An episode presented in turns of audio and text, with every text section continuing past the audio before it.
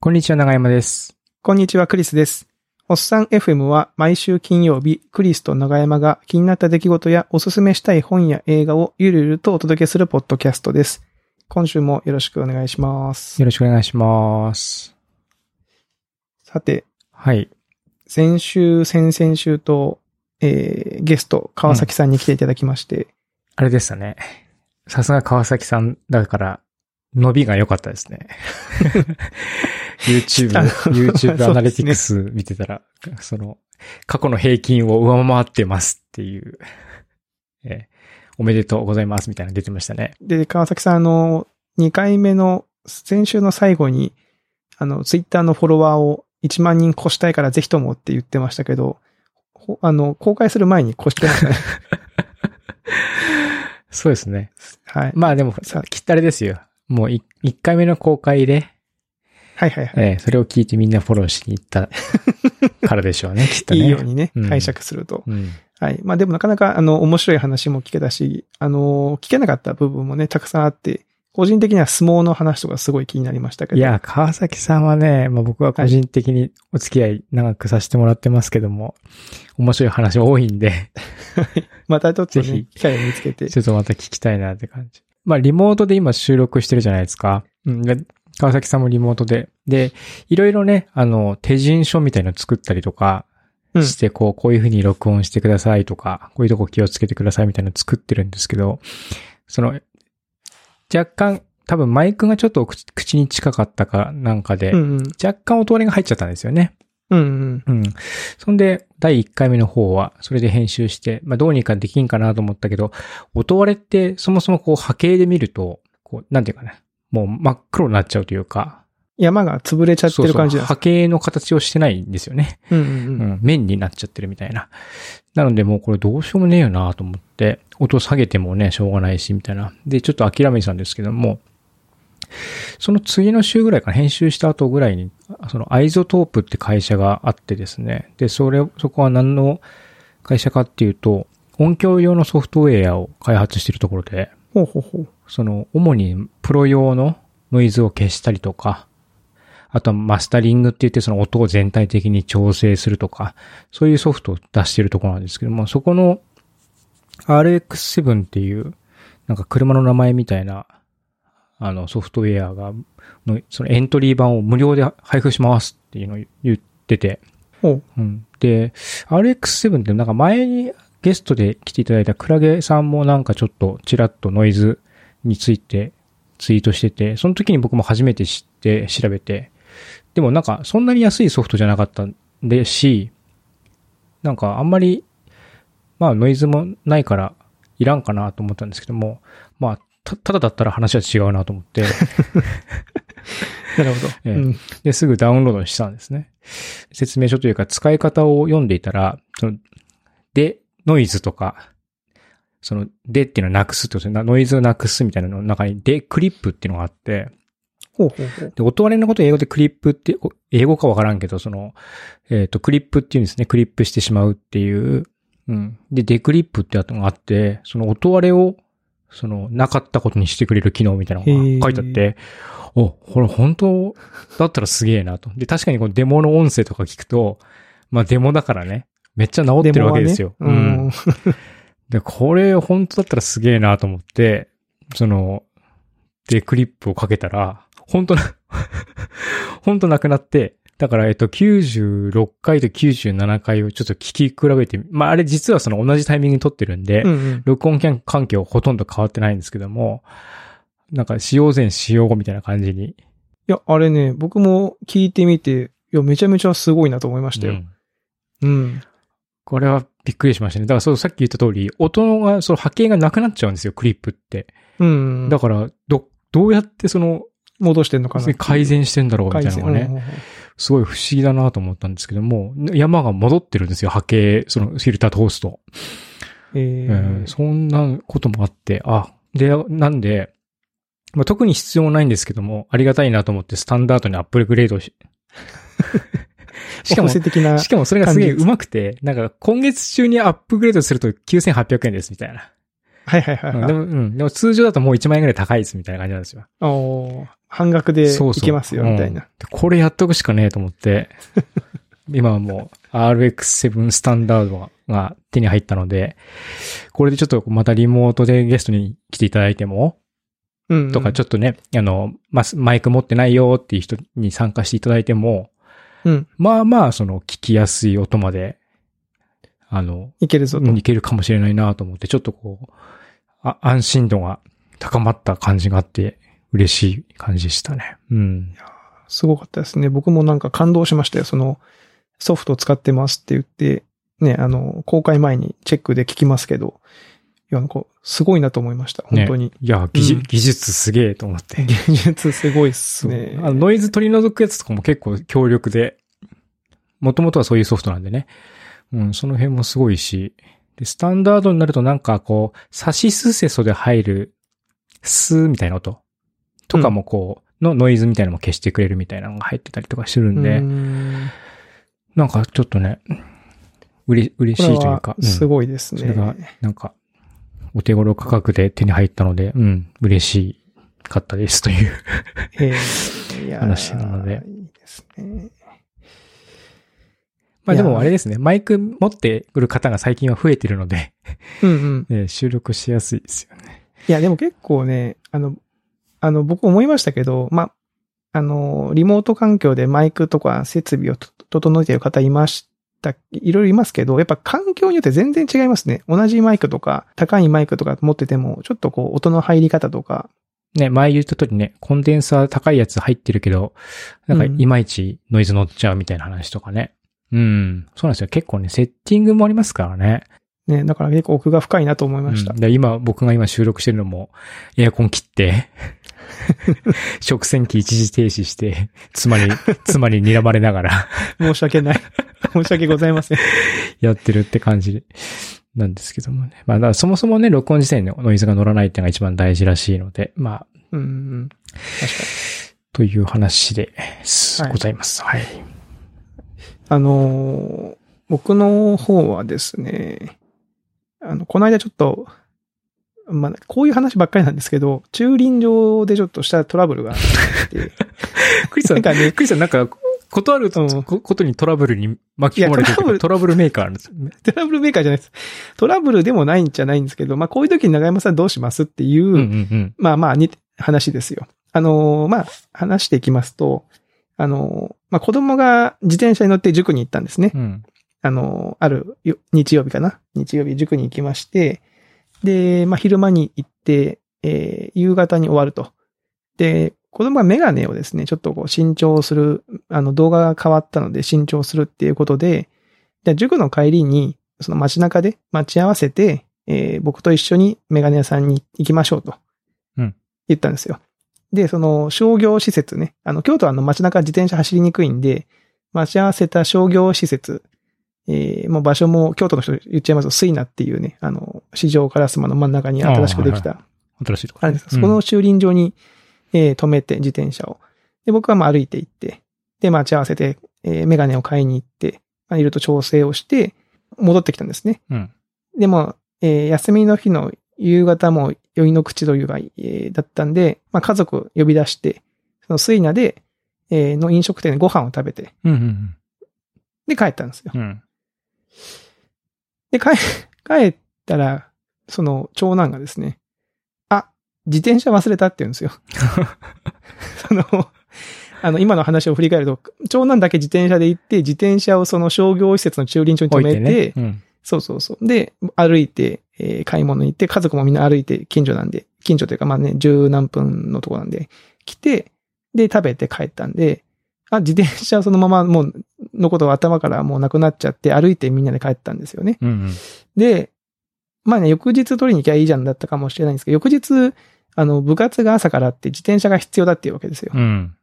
で、もう時間を見るともうね、夜、もうまあ7時、8時とかだあっ、たもうんで。完全に家に帰ってから気がついた。まあえそうなんですあよ。あ帰ってから気がついたんですようね。ん。で、で、まあ、じゃあしょうがねえなと。まあ僕もお風呂に入る前だったし、えーまあ汗かいてもいいだろうと。で、最近運動不足だし、じゃあおお父さんが取ってきてあげるわ、つって、うんまあ鍵を受け取りまして、で、歩いてですね、その駐輪場までまた、えーテクテクと十何分、20分弱かけて、十何分か、かけて歩いていきまして、うん。で、駐輪場に着きまして、えー子供の自転車見つけて、えー鍵を外して、さあ出ようかと思ったらですね、あれなんか、こう、駐輪場、駐車券いるじゃんってなったんですよ。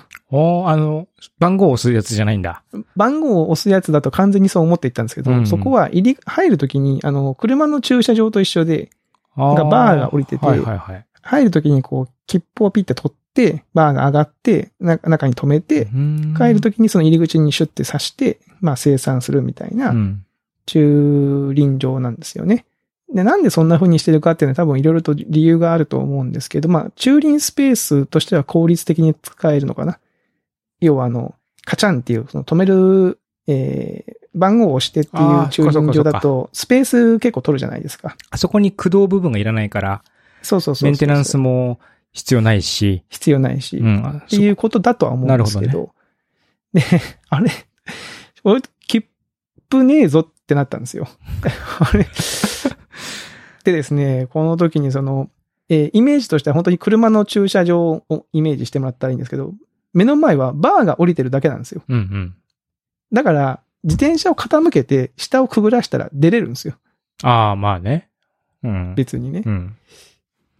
でも僕はもうか葛藤しまして、もうね、さすがにもう立場もあるし、こんなところで、ね、カメラもあるだろうし、なんか、そうね、変にトラブルになってもね、なんうかん、あれだなと思いまして、ちゃんとね、まあそもそもその、機械を見たら、駐車券を、駐車券をお忘れ、あの、なくした方は、駐車券なくしたボタンを押せって書いてあるんですよ。おーお、なんかあるじゃんと思ったけど、駐車券なくしたよボタンがどこにもないんですよね。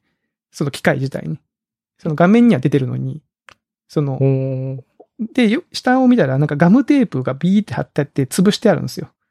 あす駐車券な忘くれしたたボタンを忘れたボタンが。おー多分これはだから、想像するに、その駐輪場ってほら、1日いくらじゃないですか。うんうん。で何日もこの止めとくと、そのお金がどんどん加算していくわけじゃないですか。うんうん。で、駐車券忘れたボタンを押すと、多分1日分の料金で出れるんですよ、あれ。ああ、なるほど要はねス。タートが記録されてないから。なるほどね。うんうんうんうん。だから、 それでみんななんか、そういう悪用する人も、が多かったのか、わかんないですけど、まあみんなその駐車券入れなくてもこれで出りゃいいじゃんってなって、潰しちゃったのかわかんないけど、とりあえずボタンがなくて、うん。ええー、と思って、でも、そこに電話番号書いてあったんで、そこに電話したんですようんうね。ん。その休みの日の夜に。ですいません、あのーここの駐輪場で、みたいな、えーえーことを言ったらですね、まあ向こうの人ももう休みの日の夜だ し、あうの、ん多分、向こうの人の本音は、そんなん下くぐって出たらいいじゃんっていうのが、多分喉のところまで出かかってると思うんですけど、さすがにそんなことは言わずに。え、今、担当者が20分かけて、20分ぐらいで行きますんで、と。あ、来る150円あ用意しておいてくださいって言われて。おうおうおうはい、つって。で、そこでもう、なんていうか、駐輪場の中でですね、何をするでもなく、えー、ポッドキャストをひたすら聞 いて、20分時間を潰して、なんか、人が来てですね、うん150円手渡して、ピッてゲート上げて出てったんですよね。あで、なんか20分ね、時間を使っちゃったなと思ったんですけど、これ、なんかこう、後で考えたら、これ、僕、入り口でもう一回その自転車なしで発見ボタンを押して、券出して出ていけばよかったなと思って。その、ー僕もそう、今そう、それを聞こう思っと。たそれを聞こうと思ってでもね、不思議なもんでね、その発想が全然出なかったんですよね。うんなんかもう、もうなんか、待たなきゃいけないっていう、こう、あれに縛られてしまってですね。た。その、遠隔で会場とかそういうのはできないんですね。うん、ななんかね、僕もそういうのを期待したんですけど、うん全然できなくて、あー普通に担当の人がどっからかやってきて、多分20分かけて、なんかあるんでしょうね。その駐輪場管理してる当番の方が。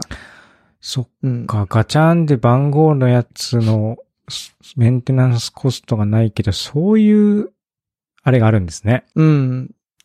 多分だからこれもっと治安が悪いというか、まあね、こういう、ある種真面目にそのなんか券なくしたから、券ないからその駐車、電話して開けてもらうっていうことをしない地域だと、もう多分もう不利だと思うんですよ。別にその、入れるだけ入ってみんな出ていくときは下くぐって出ていきゃいいじゃんとかなっちゃうと思うし。うん。いや、なんかね、そんなことがありまして、えー、まあ皆さんちゃんとね、注射、その、いやもう本当にうち、うち帰ってからうちの息子に言いました よ。ちゃんと注射券渡してな、っつって。お父さん20分待ったんやで、っつって。はい。っていう、はい。こんなことがあったよ話でございました。はい。駐輪問題ね。うん結構ね。あの、京都の市場大宮っていう駅前のうん。とあるファストフード店の前は、あの、駐輪場がないんだけどみんなこう止めちゃうんですよ、ねあ。あ、そこそこはいはいはいはい広いスペースがあって。ありますね。うんうん。あそこ、もうすぐ来るからね、あの、駐輪チェッカーの人たちが。ああ。撤去、撤去するやつね。そうそう。で、なんか、定期的にマクドナルドの中にその人が駆け込んできて、駐輪の人来ましたよとかって言って、みんな、こう、雲のこう、散らすじゃないですけど、こう自転車取りに行って、はい。あの、駐輪撤去もなんかやっぱペナルティ前としてるじゃないですか。うん。もうね、まあもちろんそれは、それは悪いことだからね。その行政がやるっていう風にしたらあかん、そうなんだけど、あれをもうちょっとこう、利便、ある程度利便性がある駐輪場に強制的に行くぐらいの、なんかう、ん。折衷案みたいな ね。ぐらいで折衷す。案ねそのね、あれいきなりこう罰則じゃないですか。はいはい。うん。手数料で2、3000円取られるし、うん。なんかめっちゃ遠いとこに置かれるし、みたいな。うんううん。ん。じゃなくてなんかこう、駐輪場に、有料駐輪場に差し込まれるぐらいになったりとかするといいんじゃないかなと思ったりたまになんするんかです最けど、ね。近は、そ、の、有料駐車場に、駐車、有料駐輪場にこう差し込んでても、勝手に抜かれて、持っていかれちゃうこともあるんでしょうん、えあの、駅前にあるじゃないですか、駐輪スペースが。はいはいはいえで、結構人気だからみんなが差し込むわけですよ。うんカチャカチャカチャつって。で、最初だから、ああいうところって最初30分無料とかえ、うん1時間無料のところが多いので、うん。うん。こう、自転車止めに来た時に、こう、空いてなかったら、適当に番号を入れて、開けちゃって、で、人の自転車を横によいしょって脇に開け て、自分の自転車刺して、どっか出かける人がいて、なるほど、ね。そうすると、、駐輪場のチェックの人が来て、なんかあれこれ差し込んでねえじゃんっつって持ってかれるっていうのが、一時すごい問題になって、でで、そこから暗証番号式がちょっと増えたんですよね。ああ、なんかでもこの間見た、それ暗証番号ちゃんとつけましょうっていう張り紙があ見ました、見ました。うんうんそうそうそう。だからそういうこと起きちゃそううんいでうすよこ。とか。なんだかそのせ、性善説と性悪説とその戦いみたいなね、だ って。そういうことするからだんだんさ、そうそうそうそう。自分の首を絞めるわけでしょ、結局、回り回って。そうそうそう、そうなんですよ。もう、さ、よう考えるわ。ね、悪いことを考える人いますからね、本当ね。はい。っていう話で、はい、ございましたね。はい。駐輪場の話。穴山さん、この間のお話の続きがあそうなんです あよる。んでしょええ。あの、英会話やってますって話を、あれはいつ ?93 回。あにそんな前ですかうん93回にオンライン英会話っていうのをしてますっていう話をして。でその時は DMM 英会話っていうサービスを使ってやってますって話をしたんですけど、それの半額キャンペーンが終わりまして、うん。で、一旦 DMM は休会しまして、 9回、あ、なんか言ってましたもんね。ちょっと、いろええいろと試したそう今い度また別な D、ネイティブキャンプという別なサービスの方に今登録をしまして、方法をちょっとそっちの方を1ヶ月ばかりやってるんですけども、うんこっちのサービスの、ま あなんかまたこれ、プロモーションみたいにな感じ ですけど、プロモーションではないですね。あ、注文書ではないですね。はい。ね特徴としましては、はいはいはい。あの、無制限なんですよ。DMM 会話って1日に25分で、うん。何歩。で、2回、2回レッスン受けると、まあ、倍まではいかないけど、またプランが違うっうん。ていう感じなんですけども、ネイティブキャンプは、うん1日に何レッスン受けても定額なんですよ。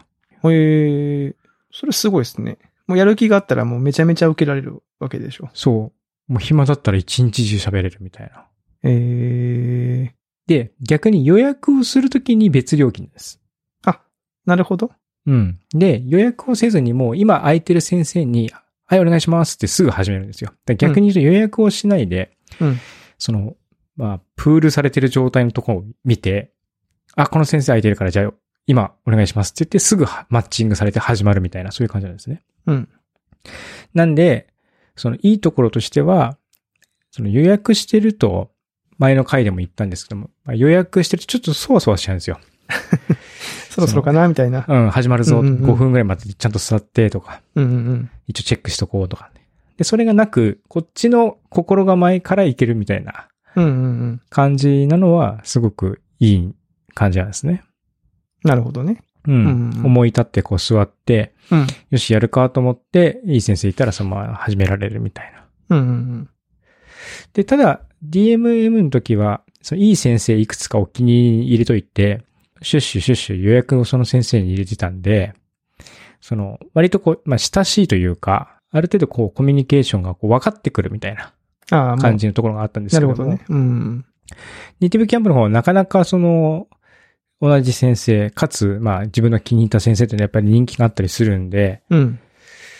まあ、そこはうまくできていて、で有料で予約をすれば、その先生を定期的に取れるんだけど、なるほどね。基本料金以上使いたくないなっていう場合は、まあ、いろんな先生にアタックしていくみたいな感じのシステムになってるとうんうんうん。いうふうな感じで、ああ、よくできてるなと思いながら、僕はまあ課金せずに、いろんな先生にこう、当たってはって感じですね。うん、っていうので、ずっと続けてますね。い一日に、もう結局2レッスンかな。ううんん、毎。日、毎日ではないか。うん、毎日最低1レッスンをやって、まあ調子がいい時にレッスンみたいな感じで。うんうん。すごいですね。でも、ちゃんとこう、やってて。で、まあ、やっぱサービスが変わると、先生の質とかはどうなんですかちょっと特徴がか変わるとか、そんなことは先生の質はね、えーっと、どうだろうな。そんなに、ない。うん全、その無制限だから安いからみたいなうん感じでいきなりひどくなるかなっていう懸念も実はちょっとあったんですけども、全然そんなことなくいけてますね。うーん。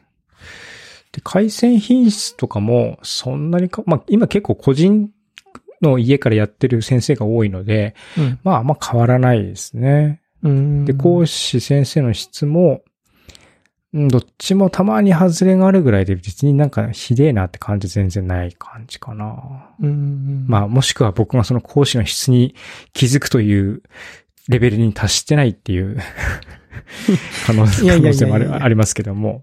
まあ、ね、そんな別に湿度のコンですね、やってて、こう、なんか楽しいとか、うん楽しいその嫌なっていうのは思いはしなければ全然いいんじゃないですか。そうそなんのか、うん、うまいことやってますね。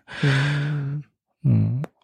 あと、ネイティブキャンプの方はなんかね、家族割引が、割が効くので、うん。子供対応を結構強く歌ってるんですよ。だからもしかすると、結構ファミリーでやって自分のお子さんとかをあーオンライン英会話やって、で、なんかね、たまに先生でめっちゃ子供みたいな扱いしてくる先生がい て、この40のおっさんを。はいはいはいはい。で、あ、もしかしたらそ、そ、そっちにちょっと振ってんのかなみたいなのはちょっと感じましたけどね。えー、なるほどね。お子さん向けみたいな。それはそれでいいなと思ったりとかしたんで。今、サイトを見てますけど、結構トップページも、こう、芸能人の人に試してもらって、コメントをもらったりとかね。うん。ただやっぱりね、D、UI は DMM の方が個人的にはスムーズにいったかなって感じで、ネイティブキャンプはちょっとこう、改善したい。 いいサービス、いいサービスだけにちょっと改善したい。もっとこうしたいとみたいなのがあるわけですね。うんそう。ログインセッションが短い、まず。 あ、そっから、そのデザイン、うんぬんとかじゃなくて、うんその、 そっかそらも変えたいそもの、あ、そこから、あ、なるほどね。だって、レッスン終わって、そその人のなんか評価とか回線どうですかとかって切ってボタンを押したらセッション切れてますとか言われるんですよ。そうなんだ。うん。その、 2レッ想スン、2レ定ッさスれンとうる。かすると。あー短いと思って。うん。それはちょっと短そうですね。なるほど。それはなんかあの、お問い合わせ口からこう言ってあげた方がね、良さそうな感じがしますね。えーちょっと思うそっかまあまあまあ。えまたあれですかこのネイティブキャンプもある程度やったら、ちょっと次のサービスさ、やってみるぞみたいな感じなんですかえそうですね。なんかまたちょっと別なのを、ただけ割とネイティブキャンプでも気に入ってるかな。なんか今発音の教材をやっていて、うん。で、他のサービスの教材見ても、こう、基本的には発音記号に対する単語とかフレーズみたいな感じでやってるんですけども、ネイティブキャンプの発音の、その教材は、ある程度のまとまりのある量をとにかく読ませるみたいな感じになっていて、うん、うん、うん。で、それが結構、性に合っている感じその、頭使わなくてもいいんですよ。